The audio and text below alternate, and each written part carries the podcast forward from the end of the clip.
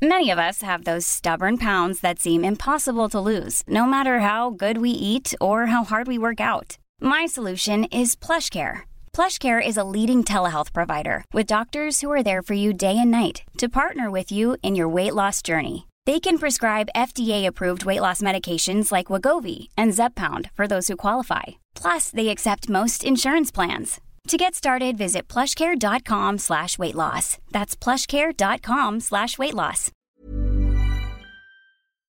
Heraldo Radio. El dedo en la llaga. Había una vez un mundo en el que nadie creía. De historias inexplicables. Una nación con personajes asombrosos. Santo Tomás tenía razón. Hay que ver para creer. El México increíble. Las verdades que duelen. La voz de los que callan. El dedo en la llaga. Infórmate, diviértete, enójate y vuelve a empezar. El Heraldo Radio presenta El Dedo en la Llaga con Adriana Delgado. Con adiós,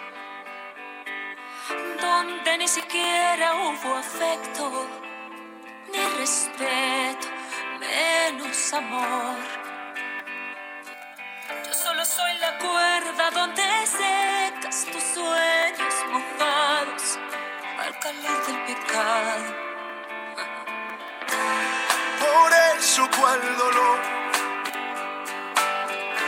de la pena tiene por morada un corazón sin mi corazón.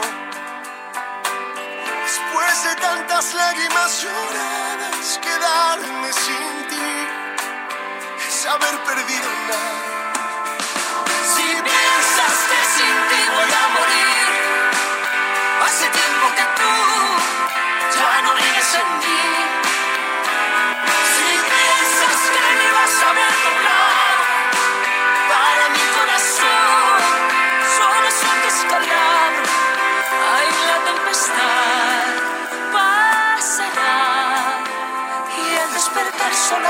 Serás una brinca de.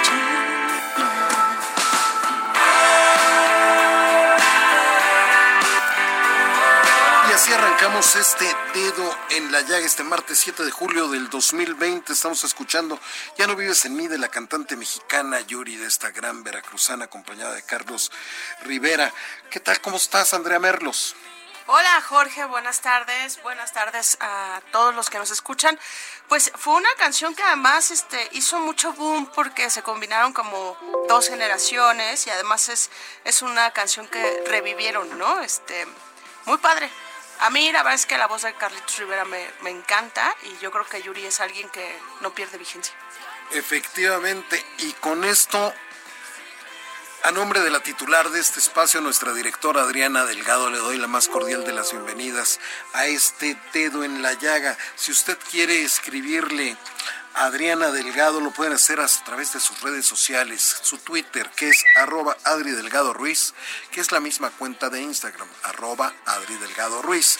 Y si le quiere mandar un mensaje de texto o de voz, lo puede hacer a cualquiera de estos dos números de WhatsApp. 55 25 44 33 34. Se lo repito, 55 25 44 33 34 o al 55 25 02 21 04, 55 25 02 21 04. Usted sabe, ayer si nos siguió aquí en esta emisión del Dedo en la Llaga, por qué no se encuentra el día de hoy nuestra querida Adriana Delgado lamentablemente pues falleció su hermana Alicia y el día de hoy pues por eso estamos aquí. La jefa Andrea Merlos, editora general del Heraldo de México Print y su servidor Jorge Sandoval. Aprovechamos para saludar a todos nuestros paisanos, nuestros amigos que nos escuchan en Monterrey, en el Estado de México, en Morelos, en Tlaxcala, en Querétaro, en Guerrero, en Puebla, en Hidalgo. Por supuesto, aquí en la Ciudad de México que estamos transmitiendo a través del 98.5 de su FM. Nuestros amigos en Guadalajara, en Nuevo Laredo, en Tampico, en Tijuana, en Villahermosa, en Acapulco por supuesto allá en Tamaulipas, a todos nuestros amigos, eh, a, a McAllen, a nuestros paisanos que están allá, más allá de nuestras fronteras, en McAllen, en Bronzeville, y también llegamos hasta San Diego. Recuerden, esto es el dedo en la llaga. Mi querida Andrea. Pues mira, primero también mandarle un caluroso abrazo a, Adri, que sabemos que son días difíciles, pero que tiene un equipo que la queremos, que la respaldamos y que vamos a hacer lo mejor que podamos para eh, estar al frente de este espacio, que yo sé que ella lo llena, pero que también respetamos y sabemos de su dolor. Son tiempos muy tristes y muy difíciles de, de pérdida, Jorge. Eh, yo tengo un amigo que quiero mucho que también perdió a su papá hace un mes y cachito y, no sabes el, proceso tan difícil. No murió de COVID el señor, pero no poder hacerle un velorio, no poder despedirlo, no saber si abrazar a la gente o no abrazarla porque pues respetas mucho la distancia, lo que están haciendo. En fin, eh, entiendo que más allá de la pérdida que por sí misma es muy dolorosa, creo que estos tiempos hacen que, que tengamos mucho más empatía con la gente que tristemente ha perdido a alguien. Efectivamente, sobre esta pandemia, sobre esto terrible que estamos viviendo en el mundo del coronavirus, Adriana Delgado escribió su columna aquí en el Heraldo de México, Print, No me vas a quitar la vida. El dedo en la llaga con Adriana Delgado. No me vas a quitar la vida, por Adriana Delgado Ruiz. Necesitamos levantarnos y salir adelante. Lo que hay ahí afuera es mucho por hacer. El virus sigue ahí, pero no miles de empresas que no lograron sobrevivir, cientos de miles de empleos perdidos, y todo eso hay que recuperarlo. Vivir tiene sus riesgos. La naturaleza humana no es morir por contagio, hambre o depresión, sino avanzar con sentido común, pensamiento crítico y carácter. Estamos iniciando la reapertura. Fase naranja. Hay que dominar el miedo y enfrentar la confusión y la desinformación. No queda claro cómo es que hay muchos más contagios ahora, pero también un porcentaje mayor de camas de hospital disponibles pero hagamos de esa circunstancia una oportunidad y seamos responsables. Hay que reconstituir nuestro maltrecho sistema de salud. Su terrible infraestructura no fue causada por la administración actual, sino por décadas de desatención y corrupción. La pandemia anterior con alcances similares fue la gripe española de 1918 mató a unas 50 millones de personas en solo 18 meses porque la Primera Guerra Mundial no permitió tomar las medidas sanitarias. La vacuna tardó más de dos décadas. En ciudades como Nueva York optaron por el encierro y luego por abrir negocios y oficinas en horarios escalonados para evitar aglomeraciones. Las precauciones y la mutación genética del virus pusieron fin a aquella pandemia. Hoy tenemos que avanzar y recuperarnos lo más rápido posible. Una caída de 6% del PIB implica condenar a 10 millones de mexicanos más a la pobreza y los pronósticos coinciden en que será mayor. En marzo, abril y mayo se perdieron 1.366 empleos formales y otros tantos informales. Falta ver cuántos puestos de trabajo desaparecieron también en el ya finalizado junio a las 4.800.000 empresas dedicadas al comercio de productos o los servicios, cada día de encierro desde el 17 de marzo les ha costado 8.400 millones de pesos que no han obtenido en ingresos. El cálculo de la Concanaco es que 800 mil de esos negocios, en su gran mayoría micro, pequeños y medianos, ya no logren reabrir o algunos lo hagan de una manera informal dado que no tuvieron la liquidez para cumplir con sus obligaciones fiscales e incluso patronales. Se necesita un liderazgo más claro hacia la recuperación y vigorizar los apoyos públicos. Un crédito que no alcance para reabrir un negocio, por mucho que tenga una tasa baja y facilidades, se convertirá en una deuda impagable. ¿Qué va a pasar si se cae la recaudación de impuestos porque la economía se queda paralizada? urge activar los ciclos económicos. Sin inversión no hay retorno.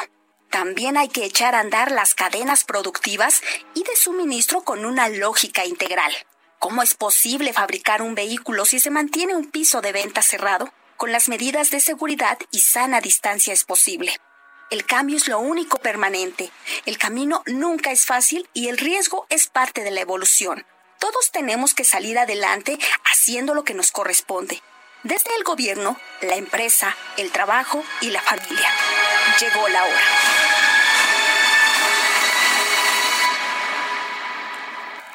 Efectivamente, mi querida Andrea Merlos, no hay otra manera más que echarle para adelante. Y mira, combina muchas cosas, Jorge, porque eh, Adri creo que en, que en esta columna logra equilibrar el tema del miedo, porque lo tenemos, ¿no? porque no queremos enfermarnos, porque no queremos poner en riesgo nuestra vida. Efectivamente, que es lo más reptiliano del ser humano, ¿no? Sí. Y contra el miedo no hay poder de la razón que pueda con eso, Así pero es. tenemos que... que, que, que, Sí. que- que- y hay que vibrar alto, es, parece este medio cursi, pero yo sí creo que, que el miedo te hunde y te paraliza, eso hasta psicológicamente está comprobado. Entonces, sí equilibrado, sí consciente, pero eh, tenemos que salir adelante como país, Jorge. Efectivamente, porque si no, ya escuchamos las cifras y la nota de hoy sobre la inversión de las empresas que cae casi el 29%, la peor caída de la historia, según datos del INEGI, ¿no? Y para hablar de esto se encuentra en la línea Rodolfo Sánchez Arriola, consejero y asesor de empresas.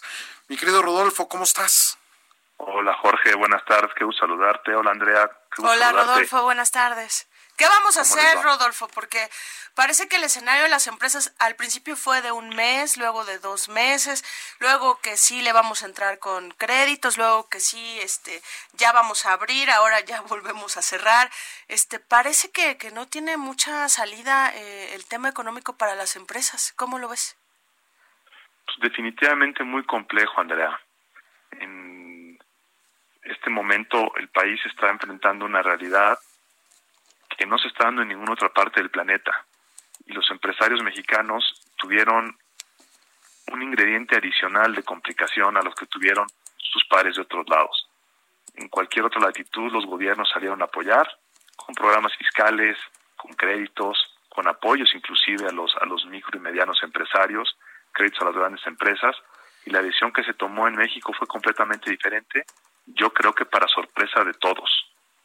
Ello entre que lo asimilas, lo discutes, lo negocias, lo cabildeas y te das cuenta que la realidad es que no, de ninguna manera, pues pasaron varias semanas, ¿te acuerdas? Sí. Entre estas visitas del CCE a la, al, al Palacio Nacional y todos estos desplegados de, de presión que se dieron por el, por el sector empresarial, que fueron vanos porque no hubo nada que se re- recibiera a cambio.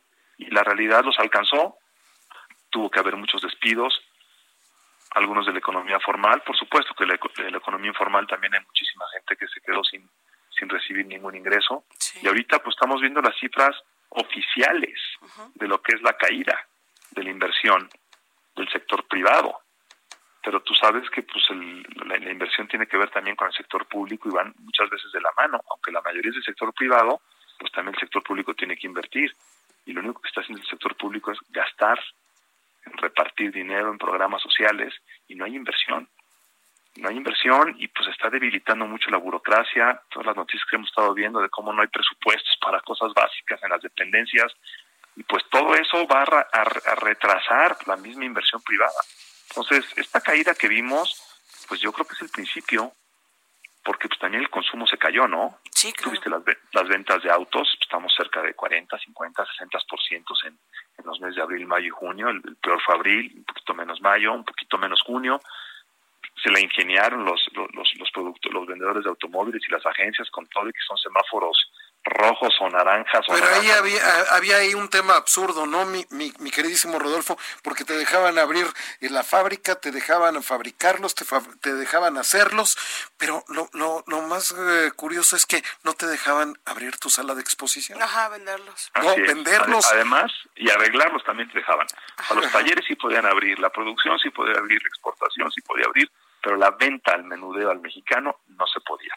Rodolfo, quisiera que, que un poco aterrizando, este, para alguien, yo creo que mucha gente que nos escucha, como es mi caso, tú que eres experto en asesor, eres asesor de empresas, ¿qué significa esta caída del 30%? O sea, ¿es algo que se pueda aguantar, es algo que se pueda solventar en el corto plazo o es algo que ya los pone en la orilla de la quiebra?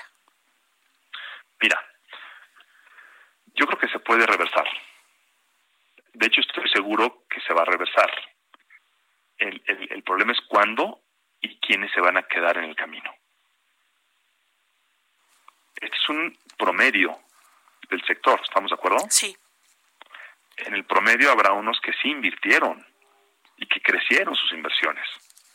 Tú sabes que hay empresas que han salido muy favorecidas ahorita, ¿no? Sí, sí. Que han inclusive incrementado sus ingresos y sus utilidades. Hay otras que les fue al revés. En el juego, en el neto, entre la suma de los que invirtieron y les fue bien, hicieron hospitales, equipo médico, pusieron un supermercado, o que están entregando a domicilio, o los que están repartiendo comida, todos los sectores, que los- las telecomunicaciones, todo lo que ha empezado a crecer producto de la pandemia, pues ha tenido un comportamiento muy diferente a los que han tenido que cancelar sus inversiones e inclusive se han quedado sin dinero hasta para lo básico. Ese promedio pues es esta caída casi el 30% de la inversión fija bruta, ¿no? Claro. ¿Y ¿Quiénes se van a quedar? ¿Quiénes se van a quedar en el camino? Pues pronto nos vamos a enterar. y Empieza tú- a ver empresas públicas. Perdón, adelante, George. No, no, no, no, no, no. Te concluye, por favor, mi querido Rodolfo Sánchez Arriola. Iba a ir a otro tema que tenía relación con esto, o sea que mejor de una vez dime porque no nos vamos a desviar. No, mejor vamos ya a tu otro tema, mi querido Rodolfo. ¿Seguro? Seguro. Mira, yo les iba a platicar, empezamos a ver ya en empresas públicas que tienen que revelar y dar a conocer a los mercados las crisis por las que están pasando. La primera fue una entidad bancaria que tuvo que ser intervenida por el por el IPAB. De- al día siguiente, una aerolínea, la más prestigiada de nuestro país, que tiene que declararse en suspensión de pagos, en concurso mercantil en el extranjero para acoger todos sus pasivos a, una- a un plan de reestructuras. Esas son públicas. Todo lo que está pasando en las que no son públicas yo creo que es muchísimo más grave, porque ni tienen acceso a los créditos que tienen acceso a las públicas, ni tienen la facilidad ni, ni, ni los recursos para manejar y para reaccionar como tienen estas. Entonces yo creo que sí es un dato bien delicado. Ahora, ¿se va a dar la vuelta cuando el país empiece a crecer? Muy probablemente sí. Las inversiones que se están deteniendo ahorita en algunos casos están en las chiqueras, muy probablemente sí. Pero de que el daño que está haciendo el que no haya una estrategia nacional y un apoyo gubernamental a las empresas va a ser permanente para algunas, con seguridad les digo que sí. ¿Va a haber quiebras? Con seguridad sí. Vámonos así rápido un ejemplo a la industria restaurantera. Tú sabes que hay como 600 tantos mil restaurantes formales y el 30% ya van a quebrar. Van a cerrar 200 mil restaurantes. Es una cosa terrible. Sí, lo es. Y también, Terrible. como dices, Rodolfo, podrá ser oportunidad para otros nuevos, porque así es la vida en todos los sentidos, ¿no? No solo en la pandemia. eh, la, digamos que la desgracia de algunos puede ser oportunidad de otros y, y es como que el rayito de esperanza que, que nos queda. Sin duda así será, ¿verdad? Porque no se acaba el mundo. Claro. Es una caída del 8, 9, 10%. El año que entra habrá un crecimiento del 3, 4. Y pues ya se quedó en el pasado lo que no ganaste, lo que no vendiste, lo que no creciste. Y de ahí tomas la nueva base. Este, este dato de la caída de, de- de la inversión pues es con una medición comparable con el año anterior. Pues Cuando se compare este trimestre con el del, del año que entra, pues va a haber un crecimiento 10 o 15%. Pues sí, pero ¿sobre qué base, no? Pues mi querido Rodolfo Sánchez Arriola, consejero y asesor de empresas, como siempre, muy clara tu exposición. A veces no nos puede gustar, pero muy realista para poder tomar decisiones. Te agradecemos mucho de parte de tu amiga Adriana Delgado del Dedo en la Llaga que hayas tomado esta llamada. Gracias, Rodolfo. Gracias a ustedes, gracias a ustedes, quiero saludarlos. Igualmente, mi querido Rodolfo. Y otro tema es el que está en la agenda desde hace varios días, pero especialmente hoy, mi que querida. está en el avión incluso ahorita. Exactamente, que ya está en el avión. Sí, pues bueno, hoy el presidente Andrés Manuel López Obrador ya tomó un avión, un vuelo comercial que va a tener una escala en Atlanta para llegar a Washington en la noche. Y entre muchas otras cosas, Jorge Auditorio, pues hoy ya por fin, 130 días después, se puso un cubrebocas el presidente, se dejó fotografiar. Nuestro reportero que cubre presidencia de la República, Francisco Nieto, le tomó este una foto, él pues por reglas de- del avión, del aeropuerto, se puso el cubrebocas, sabemos que ayer se hizo la prueba y salió positiva, pero eso parece lo superficial y aún así digamos que es el morbo en redes. Pero hay de fondo toda una agenda bilateral, Jorge, todo un, todo un todo un significado de la visita de Andrés Manuel López Obrador, el presidente de la República, a Washington y de los temas que se van a tratar y de los que no, porque siempre hay nota en los que no. Efectivamente, y para platicar de esto se encuentra en la línea el senador Américo Villarreal, él es de Morena, él es secretario de la Comisión de Relaciones Exteriores para América del Norte en la Cámara de Senadores y le apreciamos mucho que nos haya tomado la llamada para Adriana Delgado y el dedo en la llaga. Muy buenas tardes, señor senador. ¿Qué tal? Mucho gusto en saludarlos y a todos sus eh, eh, gran cantidad de radioescuchas. Gracias, senador. Gracias, senador. Pues eh, que nos comente un poco la expectativa de esta visita del presidente López Obrador a Estados Unidos y de todo este movimiento que hay, sí del TEMEC, que es muy importante el tema económico, pero también de dejar afuera algunos temas como es el de migración o el mismo muro, que ya ven que senador, ayer el, presidente estadounidense Donald Trump, pues medio provocador, puso en sus redes la visita al muro, ¿no? ¿Cómo lo están leyendo?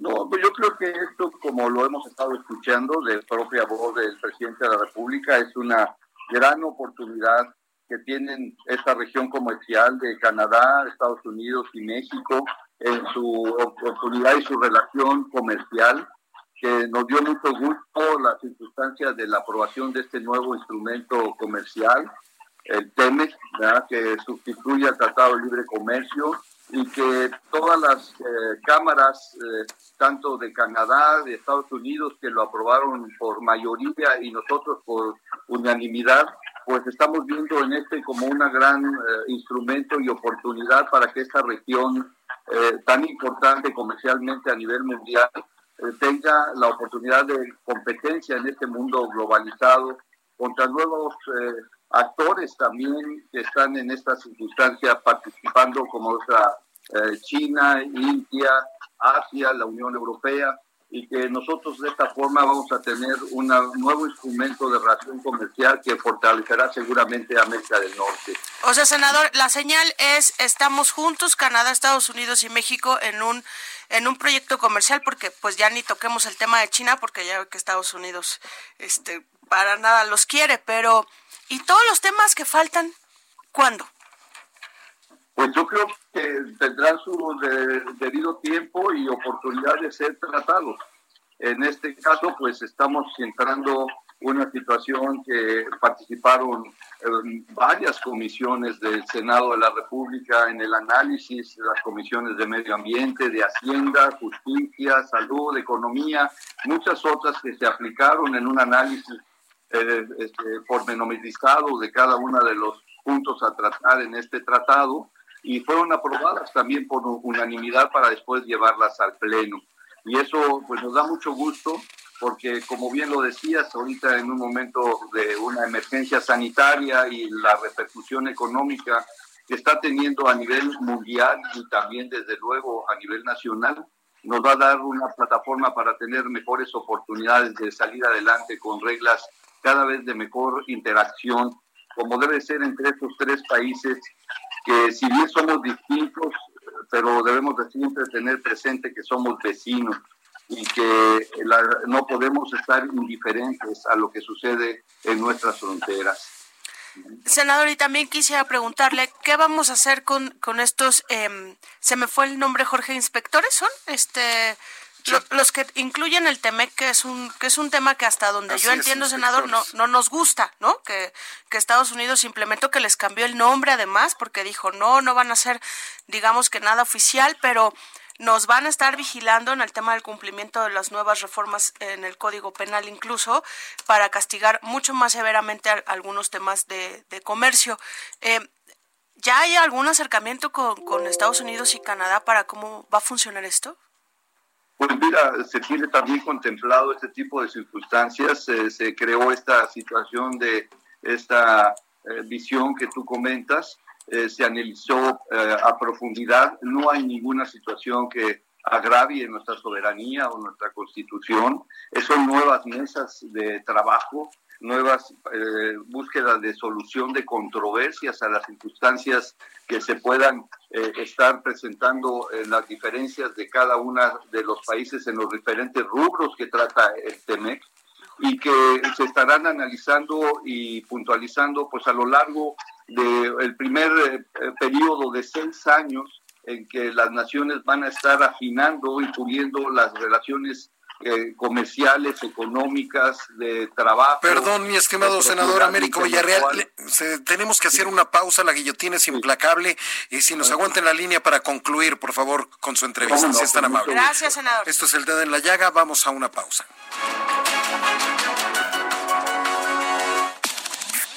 Sigue a Adriana Delgado en su cuenta de Twitter arroba Adri Delgado Ruiz.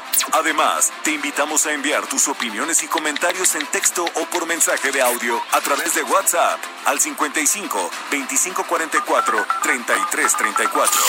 Y si quieres escuchar El Dedo en la Llaga de El Heraldo Radio, en cualquier momento y donde quiera que te encuentres, descarga el podcast disponible en Spotify y iTunes. Heraldo Radio. La HCL se comparte, se ve y ahora también se escucha.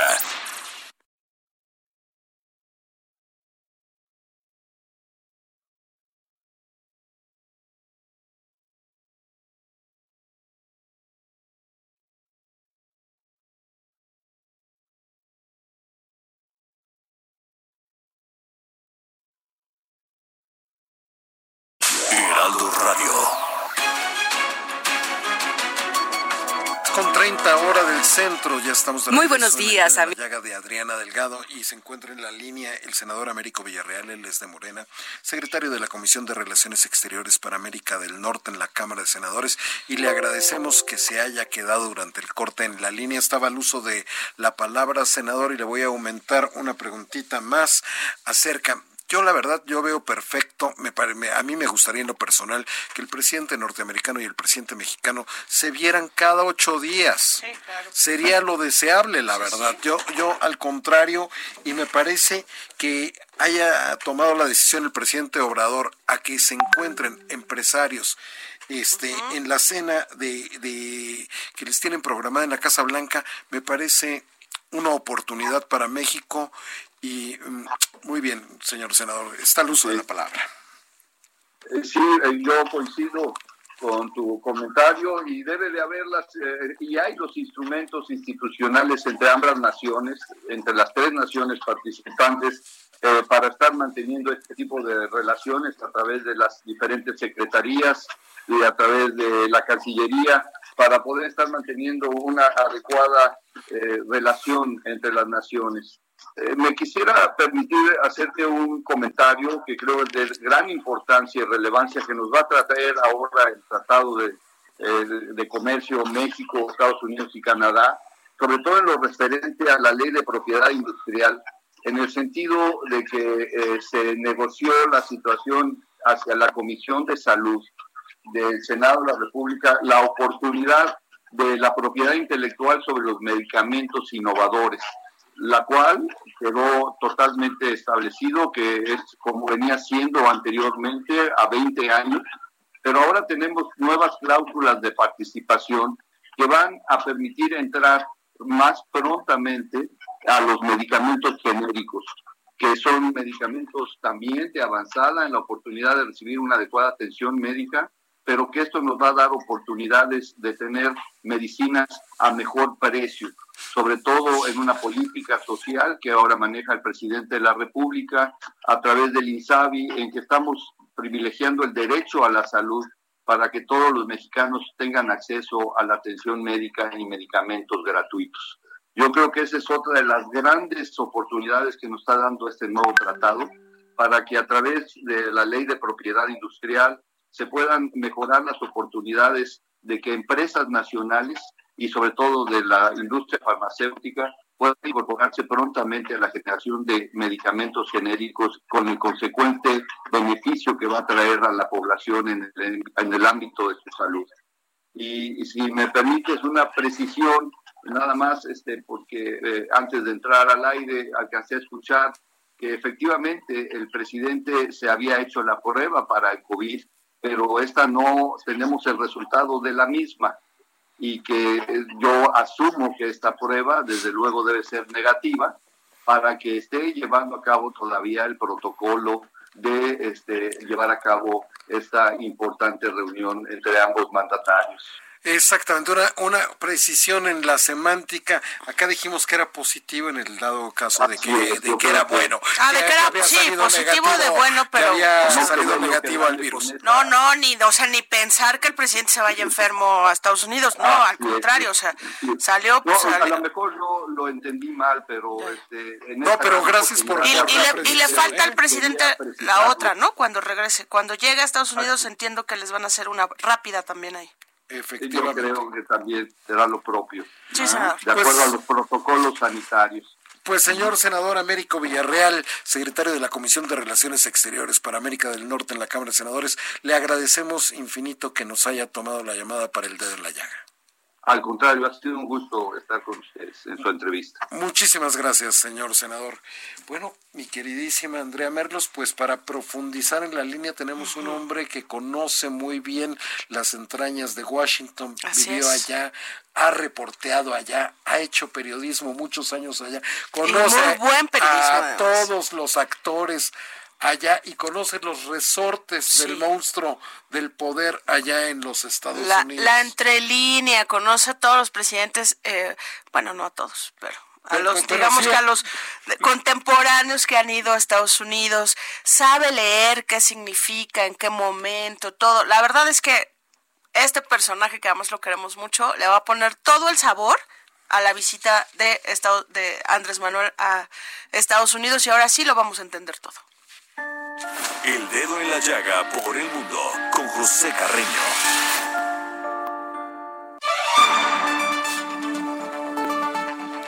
Nuestro querido maestro José Carreño, periodista especializado en temas internacionales y editor de la sección Orbe del Heraldo de México. Hola Pepe. Andrea, muy buenas tardes. Don Jorge, muy buenas tardes. ¿Cómo está? Pues, ¿Cómo bien. los tratan esta tarde? ¿Cómo los tratan esta tarde? pues, Diría eh, eh, era. esperando con suma fruición sus comentarios al respecto de la visita del presidente López Obrador a los Estados Unidos. Bueno, yo ya, si me permiten, empezaría con tres puntos, ¿no? Uno, que en cierta forma se había tardado. Dos, que tradicionalmente este tipo de relaciones, este tipo de visitas, se consideran deseables, si no incluso necesarias. Pero, tres, el problema no es la visita ni la relación en sí, sino el momento de la visita y el tema y lo que se entre líneas de la visita para muchos en Estados Unidos y algunos en México, hay que decirlo, este no era el momento correcto para la visita. Primero, porque los Estados Unidos se encuentran en, en una fase de campaña preelectoral. Segundo, porque muchos grupos mexicanos en Estados Unidos se han quejado de que no hubo una reunión previa con ellos para abordar temas que, que son de su interés. Esto es, ellos dicen somos el México del exterior y hemos enviado miles de millones de dólares a México, pero no se nos toma en cuenta.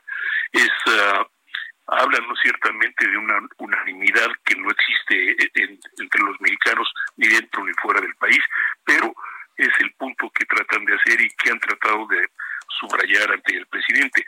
La otra cara de la moneda es que ciertamente estando en un momento preelectoral o electoral de plano, los Estados Unidos y el presidente Trump se encuentran en un momento delicado. Están en vísperas o ya de hecho en una campaña electoral muy ah, polarizada y los demócratas no lo dicen abiertamente, pero se quejan sí la posibilidad de que el presidente Donald Trump pueda utilizar la imagen del presidente López Obrador como manifestación de respaldo a su candidatura. Los demócratas han manejado este tema con mucho cuidado, se han- no se han pronunciado directamente en contra de la visita del presidente López Obrador, pero sí en contra del potencial uso del mandatario estadounidense.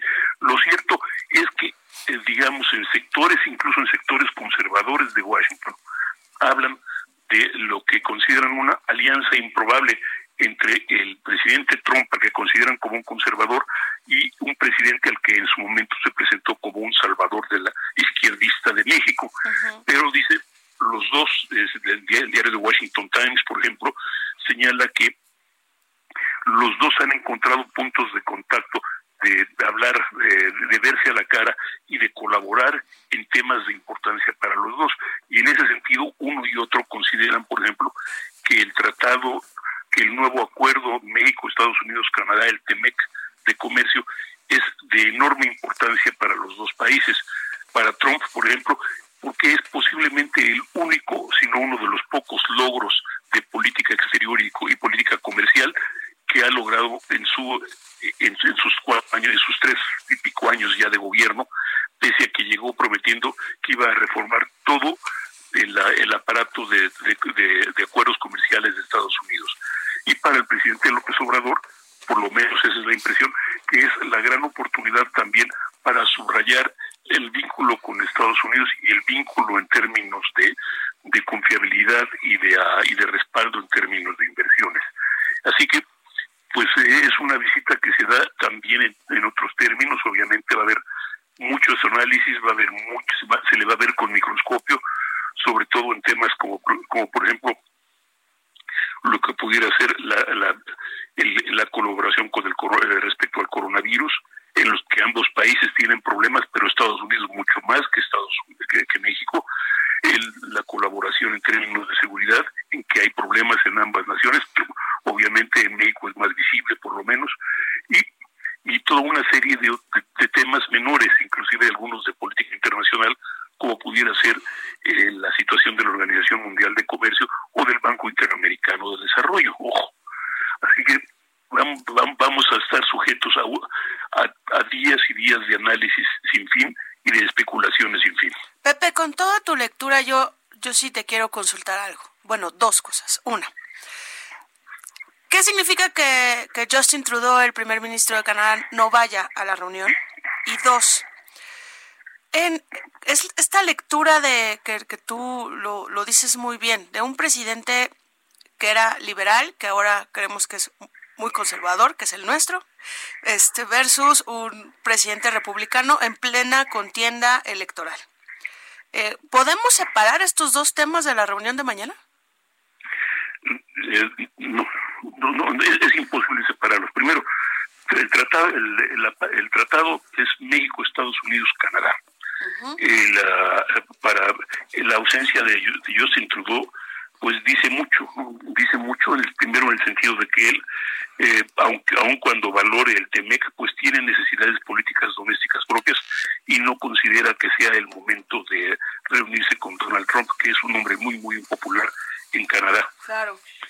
Entonces, eso es, eh, eso es, eso es muy importante para él, porque además Trudeau tiene problemas políticos propios. Esto es, ah, recordemos que no hace, hace menos de un mes fracasó en el intento de llevar a Canadá al Consejo de Seguridad de Naciones Unidas, que México sí logró.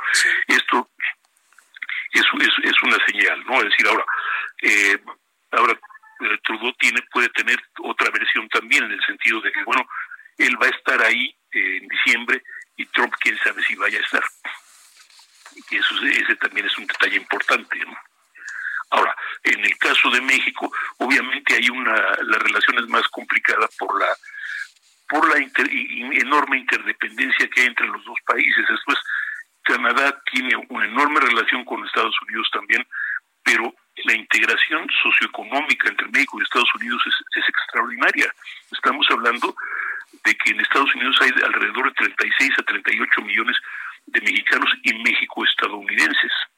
Ojo, y hay alrededor de, y en México hay alrededor de dos o tres millones de, estadounidenses que viven en México por lo menos diez meses del año.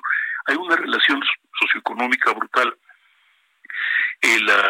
para, y para, para hacer las cosas más complicadas, son dos países que ahora se necesitan de manera extraordinaria. Esto es, hace menos de un mes, hace un mes, eh, nosotros mismos, el Heraldo reportaba que los Estados Unidos estaban empujando a México para reabrir sus propias, reabrir ahora sí que las plantas maquiladoras, por decirlo de esa manera, para poder, para que los Estados Unidos pudieran reabrir su propia industria automotriz y, electrónica.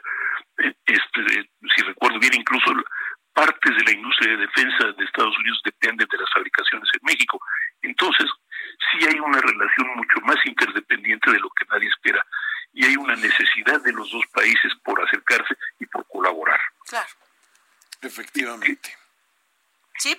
la verdad es que ahora en el Heraldo de México, que los invito a que nos lean en la versión impresa, Pepe es nuestro editor de Orbe y vamos a estar muy atentos. Tenemos un reportero enviado a, a, la gira que va en el avión ahorita con el presidente López Obrador y pues vamos a estar evidentemente, como dice Pepe, siguiéndolo con microscopio, ¿no? ¿Qué hace y qué no hace? ¿A dónde va y a dónde no va? Entonces, este, pues sin duda alguna, Pepe, vamos a darle seguimiento ahí este, muy puntual. Y otro Mira, tema, don Pepe. El que no se dice es, bien, es, es, es enorme. Eso es enorme, claro. Es importantísimo, sobre todo lo que no se dice. Sí. Oiga, don Pepe, otro tema, pues que le da a Bolsonaro COVID-19.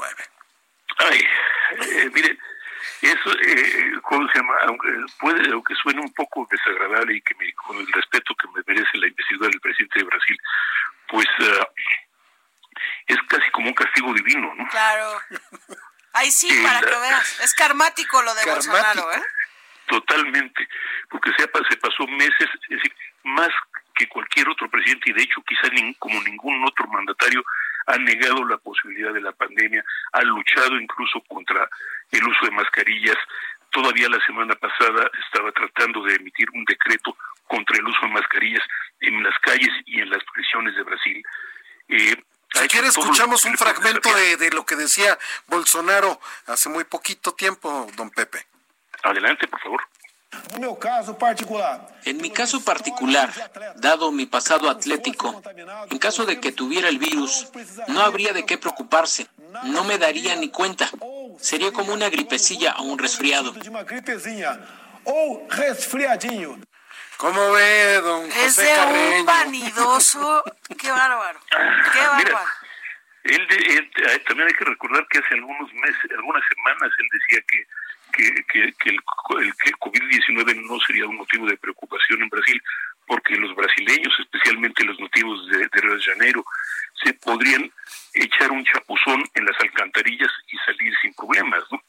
Pero ahora, pues ojalá y, o, ojalá y efectivamente el, el, el ataque de coronavirus sea poquito más o poquito menos que una gripa y no, y no vaya más, porque no se le puede negar, desear nada malo a nadie, pero yo creo que un susto sí le puede dar. Pero además, Pepe, este, este tema, por eso digo que es vanidoso, porque es hasta egocéntrico, es narcisista, ¿no? O sea, esta actitud de no existe, además, desde, desde, desde el poder, decir no existe, esto es una tontería, y luego anunciarlo en cadena nacional, te habla de una locura psicológica, perdón, yo sí lo veo muy claro. Bueno, yo no sé, porque con mi pasado atlético voy a hacer un análisis.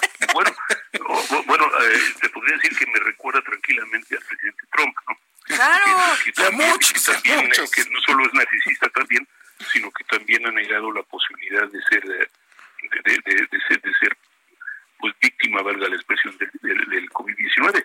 Y de hecho, en febrero por ahí, eh, Trump recibió a, a Bolsonaro ahí en, en la en Mar-a-Lago, ahí en su residencia de Florida, y poco después reveló que uno de los ayudantes de, de, de, ah, de, ¿cierto? de, de, cosa, de, este, de Bolsonaro había, tenido, había sido contagiado de coronavirus.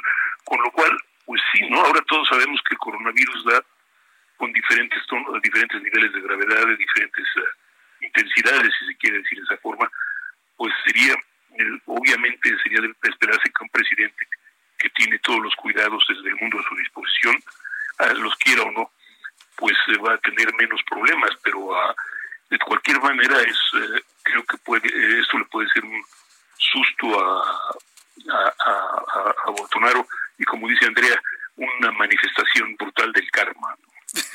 Efectivamente, don José Carreño, este próxima semana o antes si sucede algo importante, mi querido don José Carreño nos permite entrar en contacto con usted aquí en el dedo en la llaga. Cuando quieran ustedes saben que son para los, los dos somos de Heraldos. Gracias, Pepe. Muchísimas gracias. A ustedes, gracias. Y ahora vamos a, a, a, al momento esperado de los martes también. Claro. Que es el momento. Momento Pivot con Oscar Sandoval.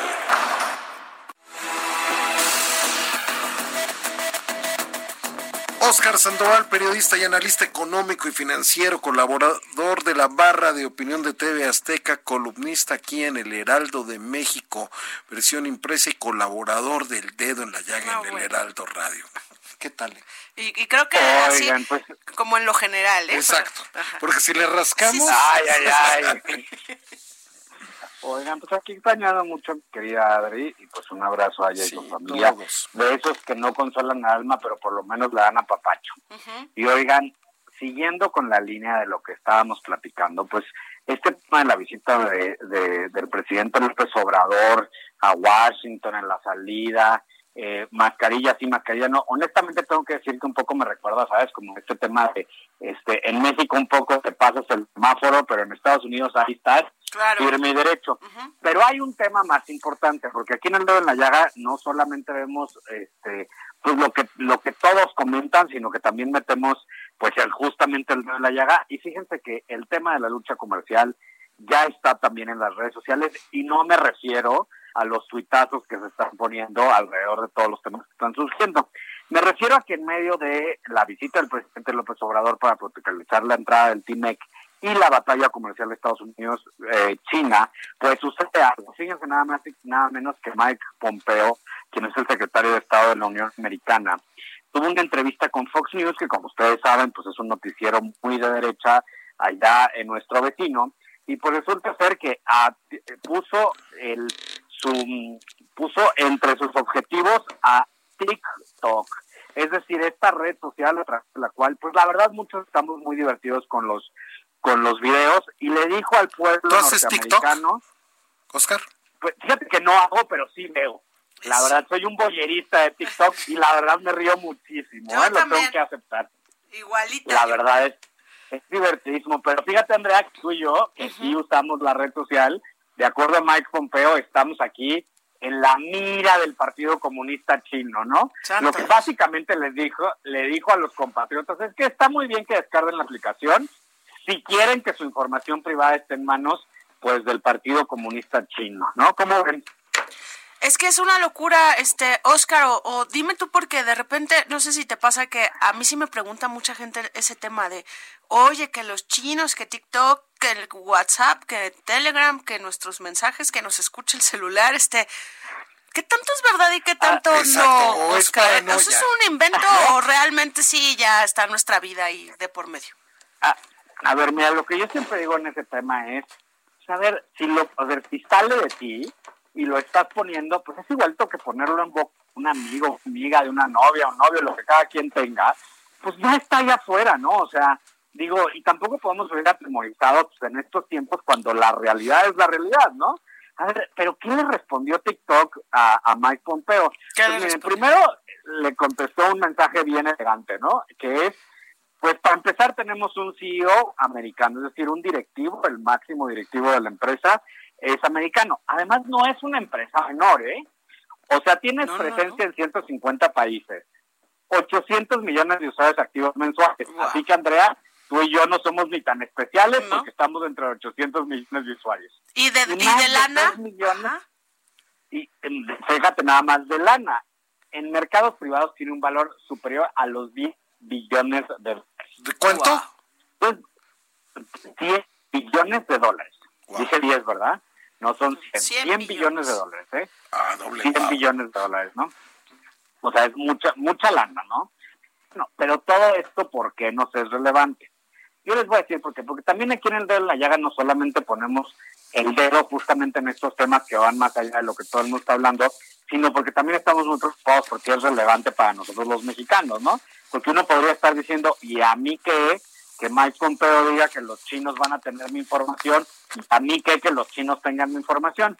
Bueno, pues déjenme decirles que uno de los capítulos del TIMEC, ¿no? Justamente tiene que ver con que suma a lo que ya teníamos y moderniza lo que ya teníamos toda la parte digital, ¿no? Entonces, yo creo que aquí es también los jóvenes, las pequeñas empresas, los millennials, los centennials, tienen que estar pensando en plataformas y en actividades que justamente nos permitan sumar a pues este mundo digital, que más allá de si los chinos tienen o no acceso a nuestra información, pues que ciertamente a mí el número que se me queda, como muy bien preguntaba mi querida Andrea, son los 100 billones de dólares. Claro. ¿Cómo ven? Por supuesto. Y además, este, que, que como lo dices bien desde el principio, todo este esta forma de comercio en las redes sociales hoy ha sido tabla de salvación de muchas economías, este Oscar. Claro, y De es que, muchas. Hay que mover- es que hay que mover el foco de, de la observación, porque todos observamos, estar criticando a cuál es nuestra oportunidad. Conclusión en enorme 30 oportunidad. segundos, Oscar. 30 segundos para tu A ver. conclusión. tomemos la oportunidad que nos da el pleito entre Estados Unidos y China, el nuevo TIMEC y pongámonos creativos a desarrollar economías también digitales, presionemos para que apoyen las economías digitales, que tributemos, pero que también estemos presentes y que nos impulsen. Muchísimas gracias, Oscar Sandoval. Antes gusto, de la próxima semana, si sucede Gracias, algo Oscar. relevante en tu mundo. Así es, mi querido George. Les mando un abrazo y un besazo a mi querida Andrea. Ah, igualmente, Oscar. A mi Adrianísima. A Sí. mi Adrianísima. Abrazo, mis queridos. Oscar. Gracias, Andrea Merlos. Gracias, George. Gracias a todo el auditorio. Saludos a Adri. Y aquí nos escuchamos. Abrazo fuerte, Adriana Delgado. Esto fue El Dedo en la Llaga. El Heraldo Radio presentó El Dedo en la Llaga con Adriana Delgado. Heraldo Radio. Hey, it's Paige DeSorbo from Giggly Squad. High quality fashion without the price tag. Say hello to Quince. I'm snagging high-end essentials like cozy cashmere sweaters, sleek leather jackets, fine jewelry, and so much more. With Quince being 50 to 80% less than similar brands. And they partner with factories that prioritize safe, ethical, and responsible manufacturing. I love that. Luxury quality within reach. Go to quince.com slash style to get free shipping and 365 day returns on your next order. Quince.com slash style.